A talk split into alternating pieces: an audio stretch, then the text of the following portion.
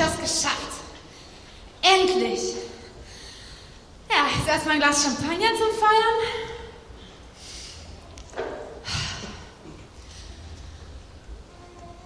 Ja, wissen Sie, da muss man jetzt nicht unbedingt stolz drauf sein, aber ich hatte schon als kleines Kind das Geschick, andere gegen ihren Willen zu überreden. Schon in der Schule konnte ich total gut diskutieren. Ich hatte immer die perfekten Argumente, sogar für die Lehrer. Daher kommen viele meiner guten Noten. Ja, irgendwann habe ich sogar das Doppelte an Taschengeld bekommen. Einfach, weil ich meinen Eltern schlagfeste Argumente geliefert habe. Ich wusste, in mir schlummert ein Talent. Damals habe ich gewusst, eines Tages, da wirst du Partner einer großen Kanzlei. Ja, angefangen hat das natürlich mit der Gelegenheit, einen kleinen Job anzunehmen, den ich von einem Freund aus dem Studium verschafft bekommen habe. Ja, Connections sind einfach alles. Dann ergab sich die nächste Gelegenheit mit mehr Verantwortung, mehr Gehalt. Ich wurde immer besser, aber ich war noch nicht am Ziel. Dann der Einbruch, als ich krank wurde vor zwei Jahren. Ja, das war heikel. Natürlich hätte ich dort nicht weiterarbeiten müssen. Mittlerweile weiß ich das ja auch. Ach, wie lang war ich weg? Sechs Monate? Aber wissen Sie, ich habe mich davon nicht aufhalten lassen. Ich bin eben eine Kämpfernatur. Ja, dann hat der Arzt eben gesagt, ich, ich hätte, ich habe zu viel gearbeitet, aber wissen Sie, letztlich hat es sich doch gelohnt. Denn ich habe mich davon nicht aufhalten lassen. Ich wurde immer besser.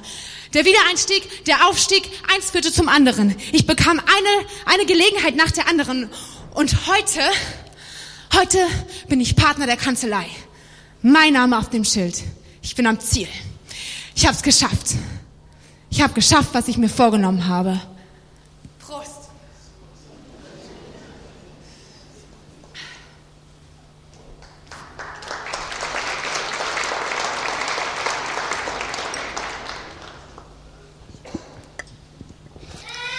So, alles fertig. Perfekt. So, jetzt müssen die Gäste nur noch kommen, die Kleinen. Ach, was werden sich die Kinder wieder freuen? Oh, meine Lisa hat es aber auch wirklich verdient. Sie ist so eine Süße. Nicht so ein Geburtstag wie letzte Woche bei den Burkhards. Die haben sich überhaupt keine Mühe gegeben.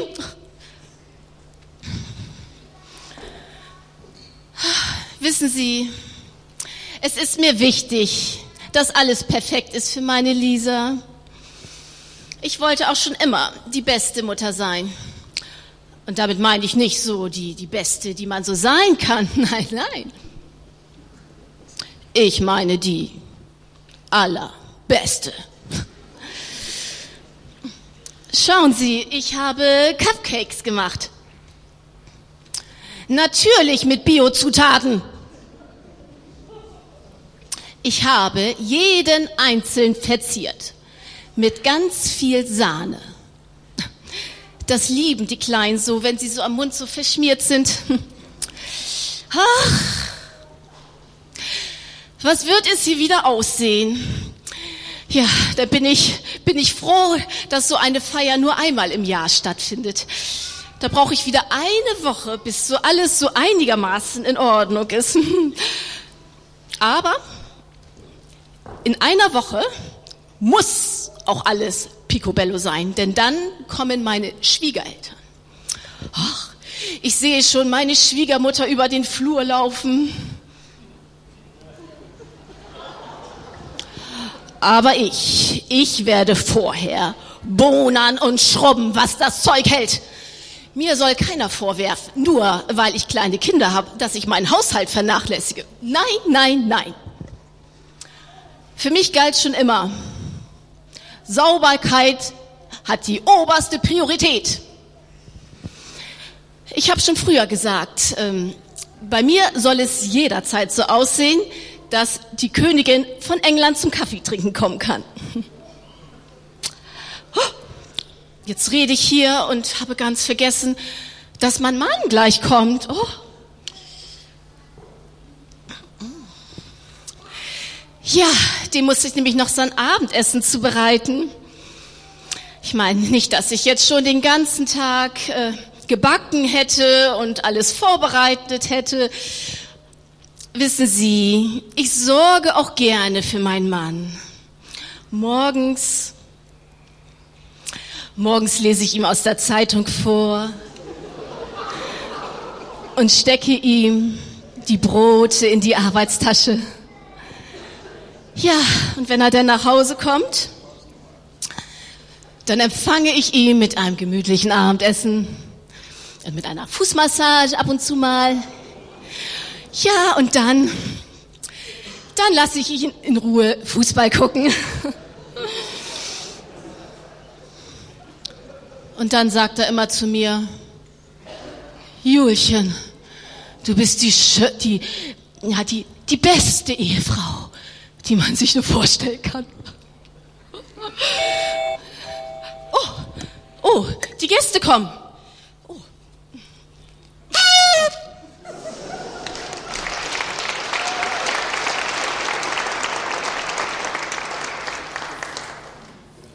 So.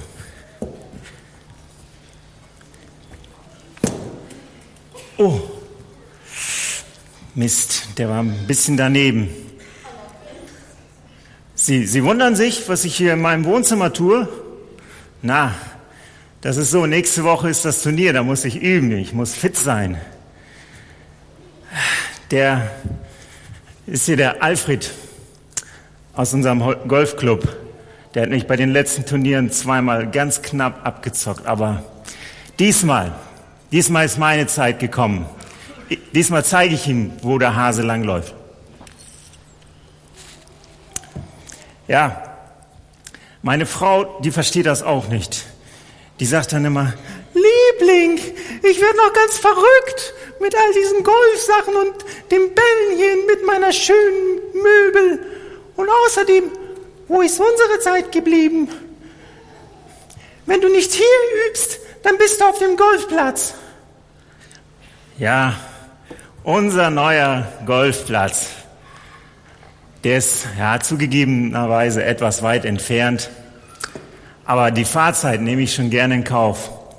Wisst ihr, zwei Docklegs auf einer Fairway und die Driving Range, die hat eine reelle Größe. Und was sind schon, was sind schon 60, 60 Kilometer heutzutage? Und wenn ich erstmal den Open Championship Cup gewonnen habe, dann stehen mir sämtliche Türen offen. Ja, also meine Frau, die versteht das wirklich nicht. Dieses Gefühl, wenn man den Ball so mit einem Schlag einlocht, das geht über nichts auf der Welt.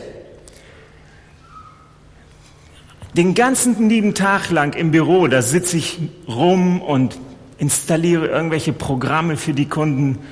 Aber wenn ich dann auf dem Platz bin, ey, da geht das Leben auf, dann bin ich erst richtig Mensch. Und wirklich, seit mit diesem Sport, ey, da habe ich wirklich erstmal ganz, ganz große Ziele. Als ich angefangen habe, da habe ich mir gesagt, ey, wenn du Erfolg haben willst, dann spiel nicht einfach nur zum Spaß, sondern übe richtig. Ne? Und deshalb übe ich sieben Tage die Woche. Und wenn es geht, auch noch öfter. Und deswegen stört mich bitte nicht. Ich muss mich noch weiter konzentrieren.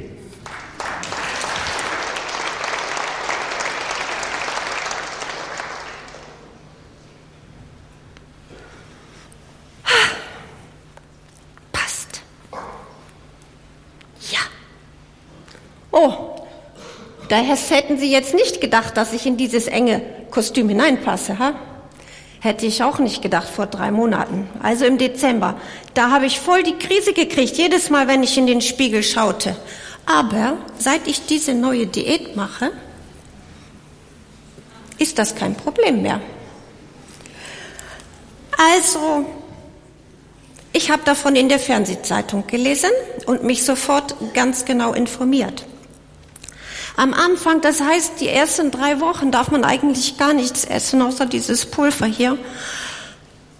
Aber wenn man sein Ziel fest vor Augen hat, dann funktioniert das. Man muss etwas tun, wenn man Erfolg haben will. Das ist nicht irgendeine Diät. Nein. Sie erfordert höchste Disziplin und alle Aufmerksamkeit. Es wurde mir geraten, meinen ganzen Tagesablauf darauf auszurichten. Was ich wann wo esse, sollte ich notieren.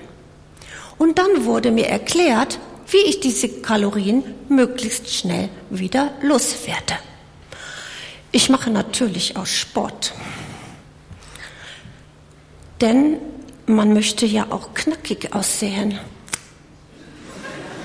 Also, das ist eine Kombination aus Zumba, Aerobic, Yoga, Aquafitness und Jogging. Das ist perfekt. Und perfekt muss man aussehen. Nicht so wie meine Nachbarin Mia mit ihrer drei Kilo Übergewicht. Und dann ihr Gerede. Ich wasche mir nur alle zwei Tage die Haare. Geht gar nicht. Und meine Freundin Melanie hat sie gesehen auf der Straße. Ohne Make-up. So etwas würde mir nicht passieren. Schon als kleines Mädchen habe ich mich immer gerne hübsch gemacht. Und ich erinnere mich noch an den Kinderfasching. Ich war die schönste Prinzessin. Und auf dem Schulhof haben die Jungs zweimal hinterher geguckt, wenn ich vorbeigegangen bin. So, da machen wir doch jetzt noch schnell ein Foto von dieser denkwürdige Anblick.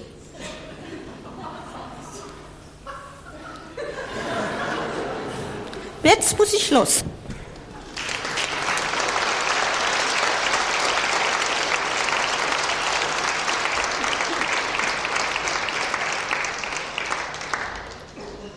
Wir befinden uns ja gerade in einer Predigtreihe. Ich habe euch das Buch mal mitgebracht. Ich weiß gar nicht, ob das schon mal hochgehalten wurde. Es ist nicht alles Gott, was glänzt. Und das hat uns so beeindruckt, das Buch, weil es darum geht, dass wir Dinge oder Götzen in unser Leben lassen, die eigentlich nicht dahin gehören, wo sie hinwollen, nämlich auf den Thron unseres Herzens. Und da gehört Jesus hin. Und da schummeln sich immer wieder Götzen hin, die da nicht hingehören. Und wir wollen sie hier entlarven und mal darüber reden und hoffentlich ähm, bewirken, dass ihr in der Woche ähm, ja merkt, hups, das ist doch ein falscher Götze, das lasse ich nicht zu. Jesus, du gehörst da wieder hin. Und heute ist das Thema für diese Woche vielleicht schon aus dem Theaterstück so ein bisschen rausgekommen. Es geht um den Gott des Erfolges.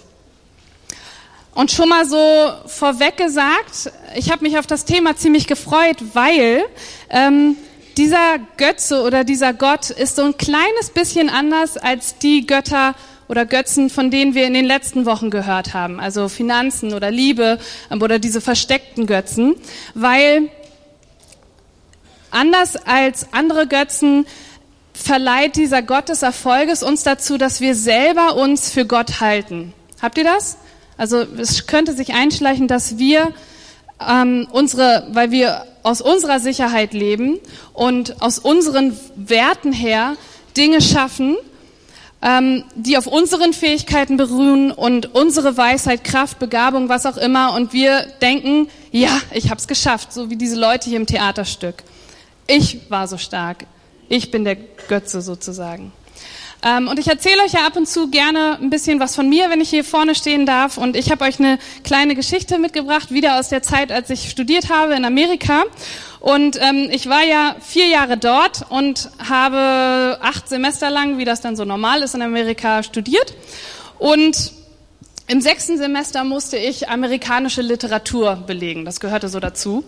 Und es gab so ein Gerücht, na kein Gerücht, aber es gab so eine Lehrerin, eine Professorin, die war bekannt dafür, dass sie sehr schlau war, sehr belesen. Also ich war einmal bei ihr zu Hause, sie hatte nur Bücher in ihrer Wohnung.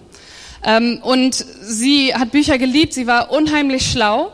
Und ich habe ziemlich zu dieser Frau äh, hochgeschaut. Ich war so, wow, wenn ich nur irgendwann mal so sein könnte wie die, dann habe ich alles geschafft.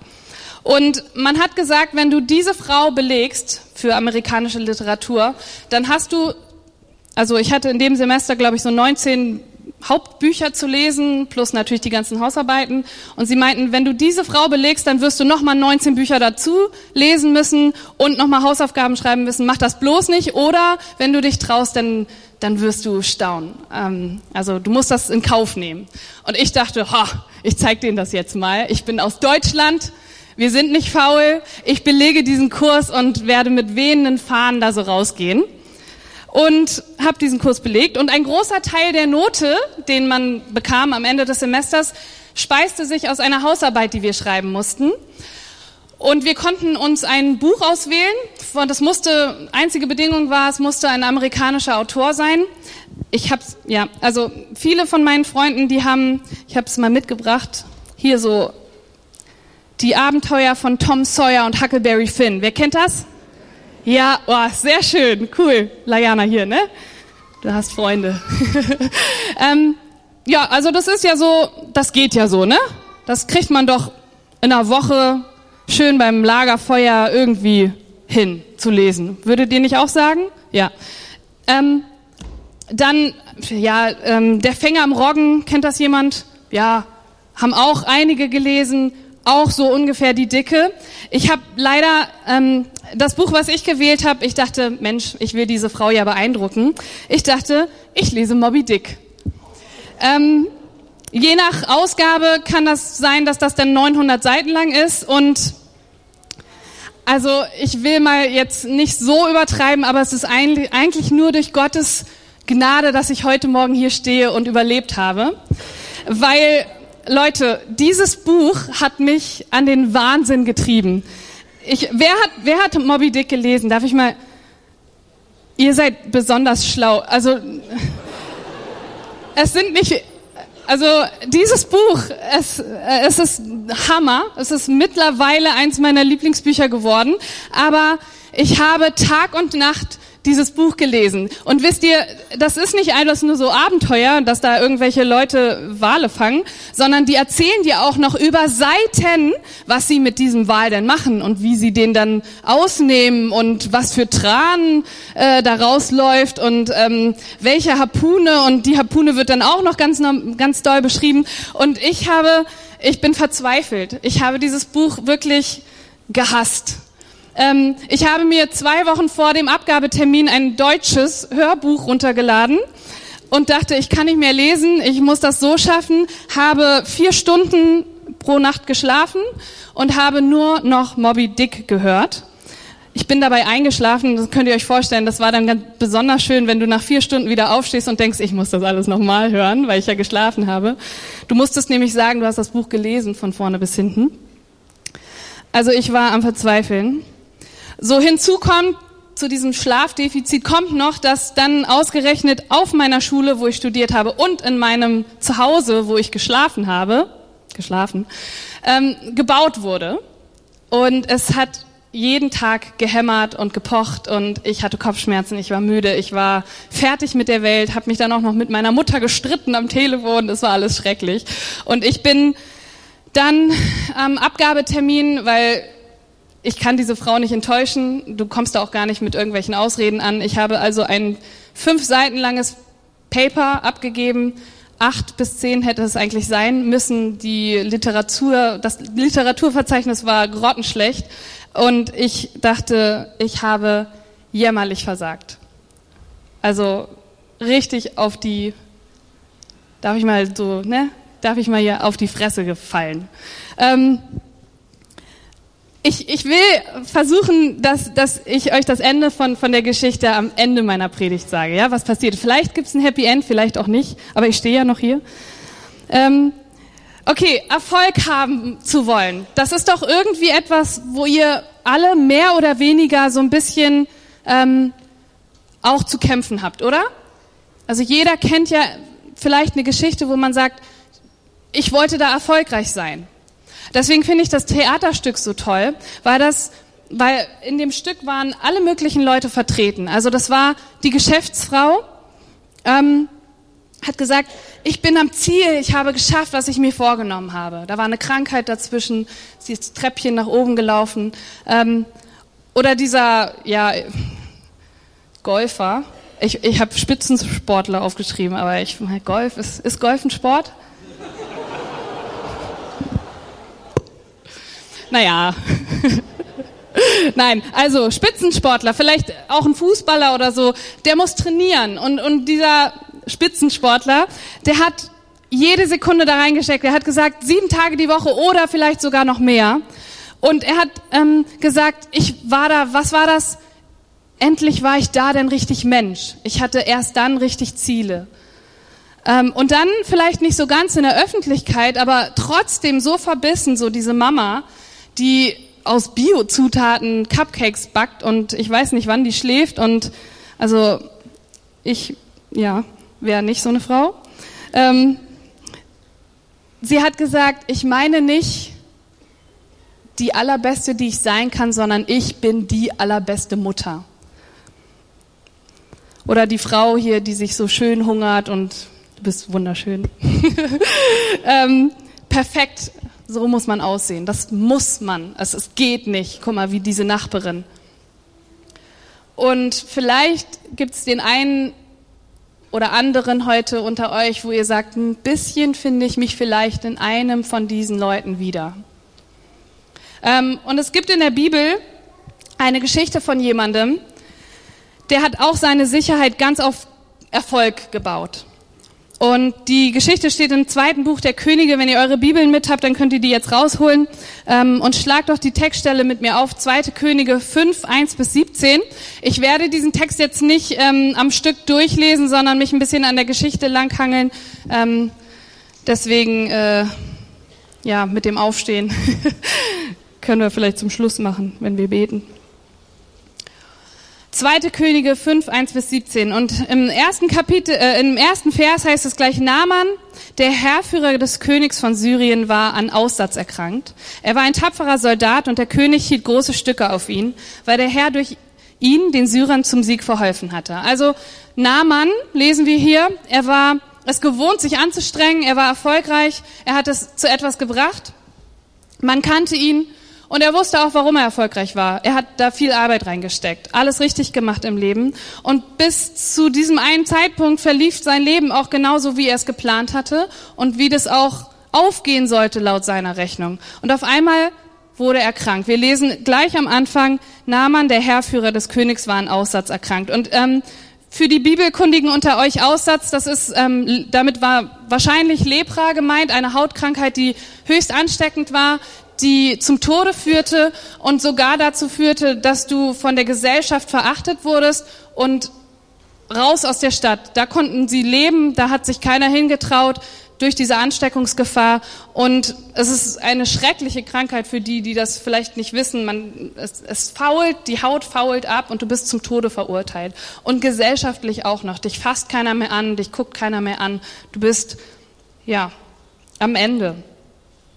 Und es sah ziemlich hoffnungslos für Naaman aus, aber er wollte nicht aufgeben. Wahrscheinlich ist er noch nicht rausgeschmissen worden aus, aus, äh, aus Syrien oder aus dem, aus dem Diensten seines Königs, weil er eben so erfolgreich war. Ähm, und wir lesen weiter, dass in seinem Haus, also Vers 2 sind wir, glaube ich, in seinem Haus befand sich ein junges Mädchen, das von syrischen Kriegsleuten bei einem Streifzug aus Israel geraubt, geraubt worden war. Sie war Dienerin bei seiner Frau geworden. Und einmal sagte sie zu ihrer Herrin, wenn mein Herr doch zu dem Propheten gehen könnte, der in Samaria lebt, der würde ihn von seiner Krankheit heilen. Naaman ging daraufhin zum König und berichtete ihm, was das Mädchen aus Israel gesagt hatte. Der syrische König bestärkte ihn, den Propheten aufzusuchen und gab ihm ein Empfehlungsschreiben an den König von Israel mit. Naaman machte sich auf den Weg. Er nahm sieben Zentner Silber, 70 Kilogramm Gold und zehn Festkleider als Geschenke mit. Das Schreiben an König Joram von Israel lautete, der Mann, der dir diesen Brief überreicht, ist mein Diener Naaman. Ich habe ihn zu dir gesandt, damit du ihn von seinem Aussatz, Aussatz heilst. Ist euch etwas an dem Text aufgefallen? Bestimmt irgendwas, ne? Aber ich helfe euch ein bisschen, auf was ich hinaus will. Offensichtlich war das die Gelegenheit für Naaman, die er ergriffen hat. Er hat, ist ja nicht auf den Kopf gefallen. Er hat gesagt, Mensch, da ist jemand, der mich heilen könnte. Dieses Mädchen hat davon gesprochen, hat damit ziemlicher Überzeugungskraft das gesagt. An diesen Strohhalm klammer ich mich noch. Hat alle möglichen Vorbereitungen getroffen, um sich heilen zu lassen, um sich auf den Weg zu machen. Aber er hat einen Fehler gemacht. Und schaut doch noch mal mit mir in Vers 3. Sie sagt zu ihrer Herrin, wenn er doch nur zum Propheten gehen könnte, der dort und dort lebt, er würde mich heilen. Und dann Vers 4. Naaman ging daraufhin zum zum König. Wohin sollte er gehen? Zum Propheten. Aber Naaman ist zum König gegangen. Es war für ihn unvorstellbar, nicht zuerst zu den Leuten zu gehen, wo er sicher war, da kriege ich jetzt ein Empfehlungsschreiben her. Das ist die höchste Instanz. Da muss ich hin. Ich, hab, ich bin doch hier dicke mit dem. Dann wird der Prophet mich sicherlich heilen, die bestmöglichen Chancen nutzen. Er kannte den Propheten nicht. Er kannte auch den Gott nicht von dem Propheten. Also machte er es eigentlich auf die Art und Weise, die er immer schon so gemacht hat, die ihm vertraut war. Er baute darauf, dass seine Beziehungen, seine erarbeitenden Beziehungen ihn retten würden. Aber dummerweise ging das nicht auf, weil wir lesen weiter, als der König von Israel dann diesen Brief gelesen hatte, zerriss er entrüstet seine Kleider und rief, bin ich etwa ein Gott, der Macht über Leben und Tod besitzt? Wer kommt, wie kommt der Syrer nur darauf, einen Aussätzigen zu mir zu schicken, damit ich ihn heile? Es liegt ja auf der Hand, was er will. Krieg will er mit uns. Und das hier ist nur ein Vorwand. Also, dumm gelaufen. Der König von Israel hatte aber Namans Problem ziemlich genau auf den Kopf getroffen, als er gesagt hat, bin ich etwa ein Gott, der Macht über Leben und Tod besitzt. Naaman hat gedacht, er könnte alles verlangen von diesem Propheten oder von dem König, was er wollte, solange er nur ganz viel dafür tut, Erfolg hat, irgendwas vorzuweisen hat, damit er Heilung bekommt. Aber so wie wir unseren Gott hier kennen oder den Gott Israels, der lässt sich nicht kaufen oder überreden oder beeindrucken. Amen. Marseille? Okay. Was auch immer Gott gibt, gibt er aus Gnade und das freiwillig. Aber das musste Naaman noch lernen. Er kannte diesen Gott ja noch gar nicht. Und er wusste auch noch nicht so genau, wie sein Plan total niedergeschmettert wird. Weil wir lesen weiter, Vers 8, als Elisha, dem Mann, der Mann Gottes, also der Prophet, davon hörte, ließ er dem König sagen, warum hast du dein Gewand zerrissen? Schick den Mann zu mir. Dann wird er erfahren, dass es in Israel einen Propheten gibt. Naaman fuhr also mit all seinen pferdebespannten Wagen hin und hielt vor Elishas Haus. Also nachdem das mit dem Empfehlungsschreiben nicht so geklappt hat, ist, ähm, ist Naaman also, hat er immer noch nicht aufgegeben. Kämpfen war die Devise, ich fahre zu dem Haus von dem Propheten hin. Aber wieder eine Überraschung, seine Ankunft er, ähm, erzeugte nicht so ganz die Wirkung, die er sich erhofft hatte. Er, ja, der bekannte syrische Heerführer, dessen Name im ganzen Land verbreitet war, kommt auf Empfehlung des Königs direkt zum Propheten mit seinen ganzen Pferden, mit, mit diesem Zentnern Silber. Das muss eine, eine Kutsche gewesen sein, die ist sehr eindrucksvoll. Ähm, und kommt der Prophet, um ihn zu begrüßen?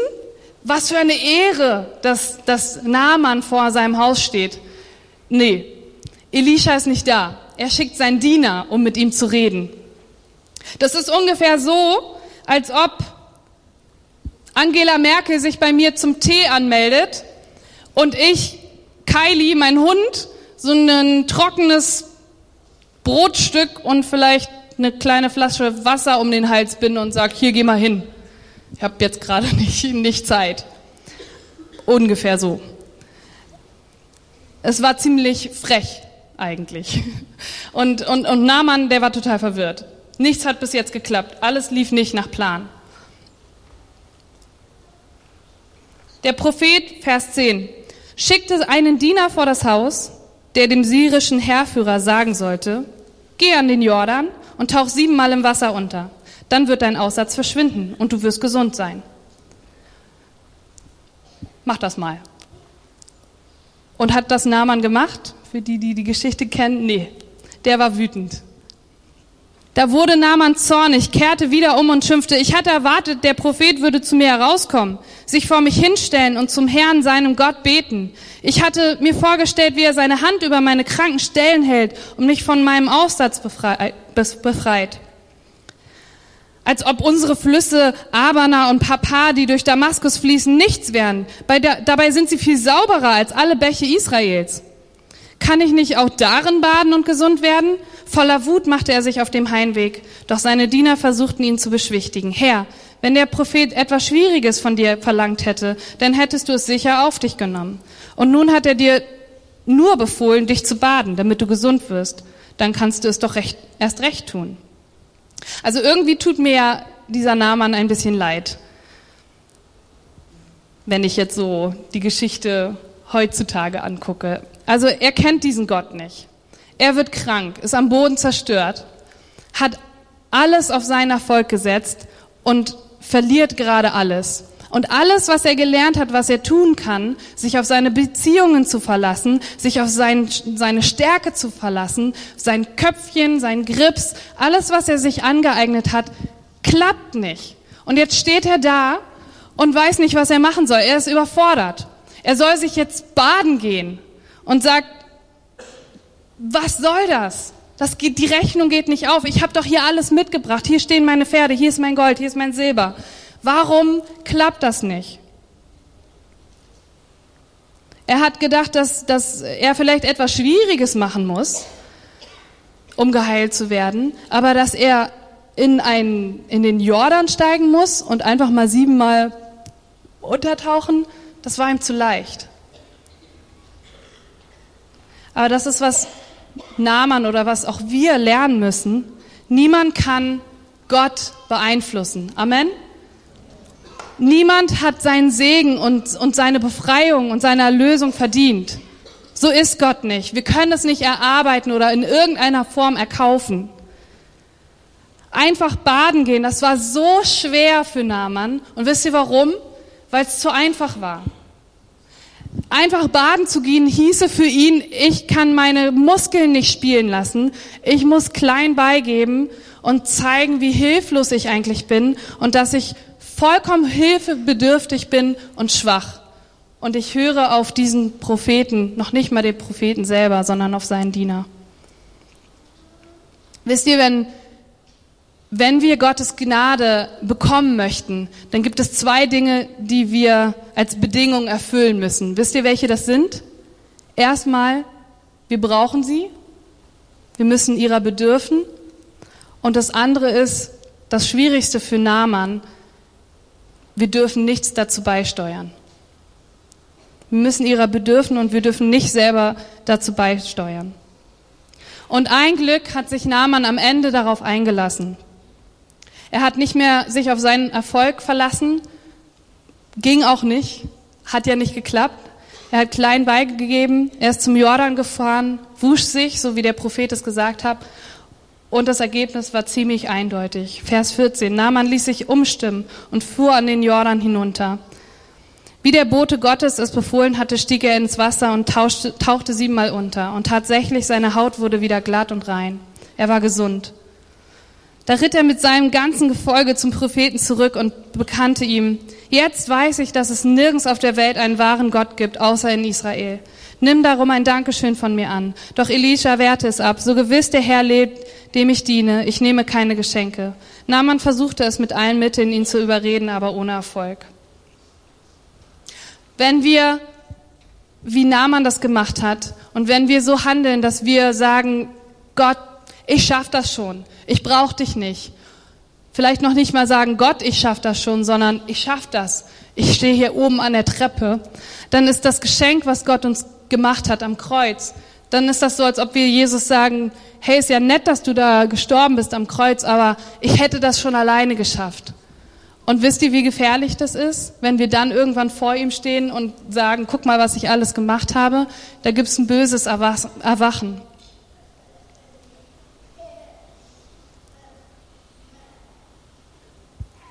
Damit Naaman geheilt werden konnte, musste er all das machen, was er noch nie gemacht hat. Er musste erstmal auf ein kleines Sklavenmädchen hören. Dann musste er sich anhören und das ertragen, vor Elisas Haus zu stehen und noch nicht mal mit ihm selber reden, sondern mit den Dienern von Elisha. Und das Dritte ist, dass er dann auf seine Diener hören musste, die ihn überredet hatten, das zu tun, was er machen sollte. Und das waren zu der, der Zeit damals nicht die Menschen, auf die man hören wollte. Es gibt eine coole Textstelle in 1. Korinther 1, 26 bis 28. Ähm, da steht, schaut euch selbst an, liebe Brüder und Schwestern. Er redet von der Gemeinde. Sind unter euch, die Gott berufen hat, wirklich viele, die man als gebildet und einflussreich bezeichnen könnte oder die aus einer vornehmen Familie stammen? Nein, denn Gott hat sich die aus menschlicher Sicht Törichten ausgesucht, um so die Klugen zu beschämen.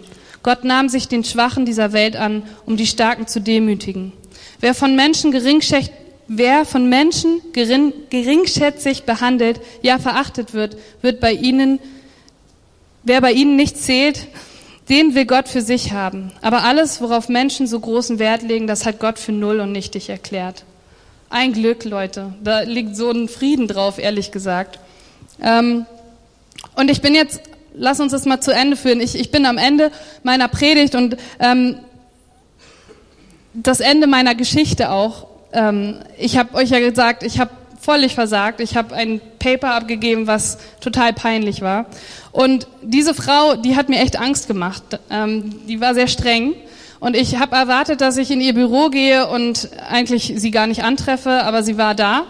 Und dann ähm, hat sie mich auch noch angeguckt, da waren noch Leute im Büro. Ähm, sie hat mich angeguckt und hat gefragt, na, wird's eine Eins? Und ich war so, nee, ja, eine Sechs. Also, und da waren aber Leute, dass ich dachte, so, ich gehe gleich wieder. Und dann hat sie das Papier festgehalten, was ich ihr gerade gesagt, gegeben habe und meinte, komm mal rein und hat die beiden Leute rausgeschickt, die da noch waren. Und ähm, sie meinte, was ist denn los? Und dann habe ich, ich habe mir geschworen, dass ich das nie mache. Das ist, also ich habe angefangen zu heulen. Mitten im Büro vor dieser Frau.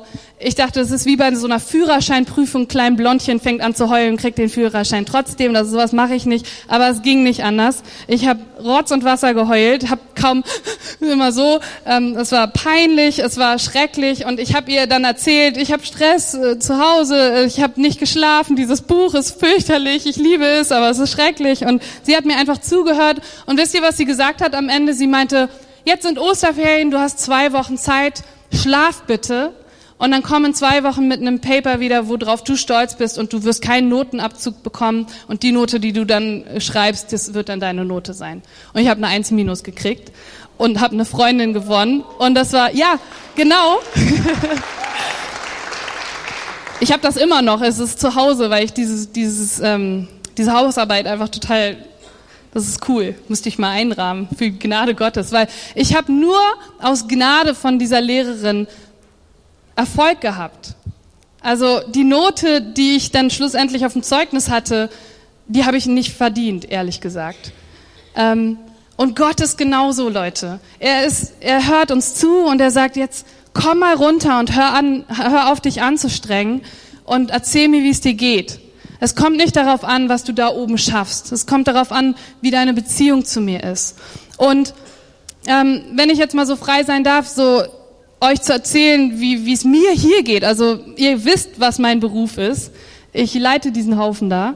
Und ähm, es, es ist immer wieder ein Bild der Gnade Gottes, wenn ich auf diese Jugendgruppe schaue. Und da könnt ihr mir echt glauben. Weil ich wünsche mir eine Jugendgruppe, die die, die Gott so doll lieb hat und die irgendwie immer weiter wächst und weil, weil sie Jesus so lieb haben, so eine Freude ausstrahlt und ähm, sich untereinander lieb hat und, und dann rausgeht und anderen Leuten von Jesus erzählt und dass wir eine Menge Spaß haben, aber echt Gott die Ehre geben. Und Leute, wenn ich mir das so angucke, wie die Leute hier sitzen, dann berührt mich das total.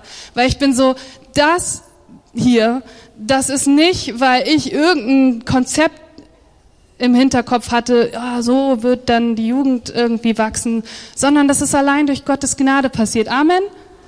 Ja, das ist so cool. Und ich möchte nicht mehr darauf hören, was andere Leute meinen, wie man das jetzt macht. Das ist zwar alles gut und richtig und das, man, man sollte sich Vorbilder nehmen und sich anstrengen, aber es ist eigentlich so egal, was die Leute sagen. Ich habe euch alle lieb, aber es ist so egal, was, was gesagt wird, solange ich nicht zuerst dahin gucke.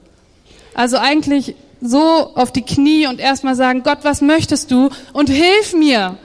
Ich, ja, ich habe Angst vor denen. und, und dann kommt sowas Gutes dabei raus.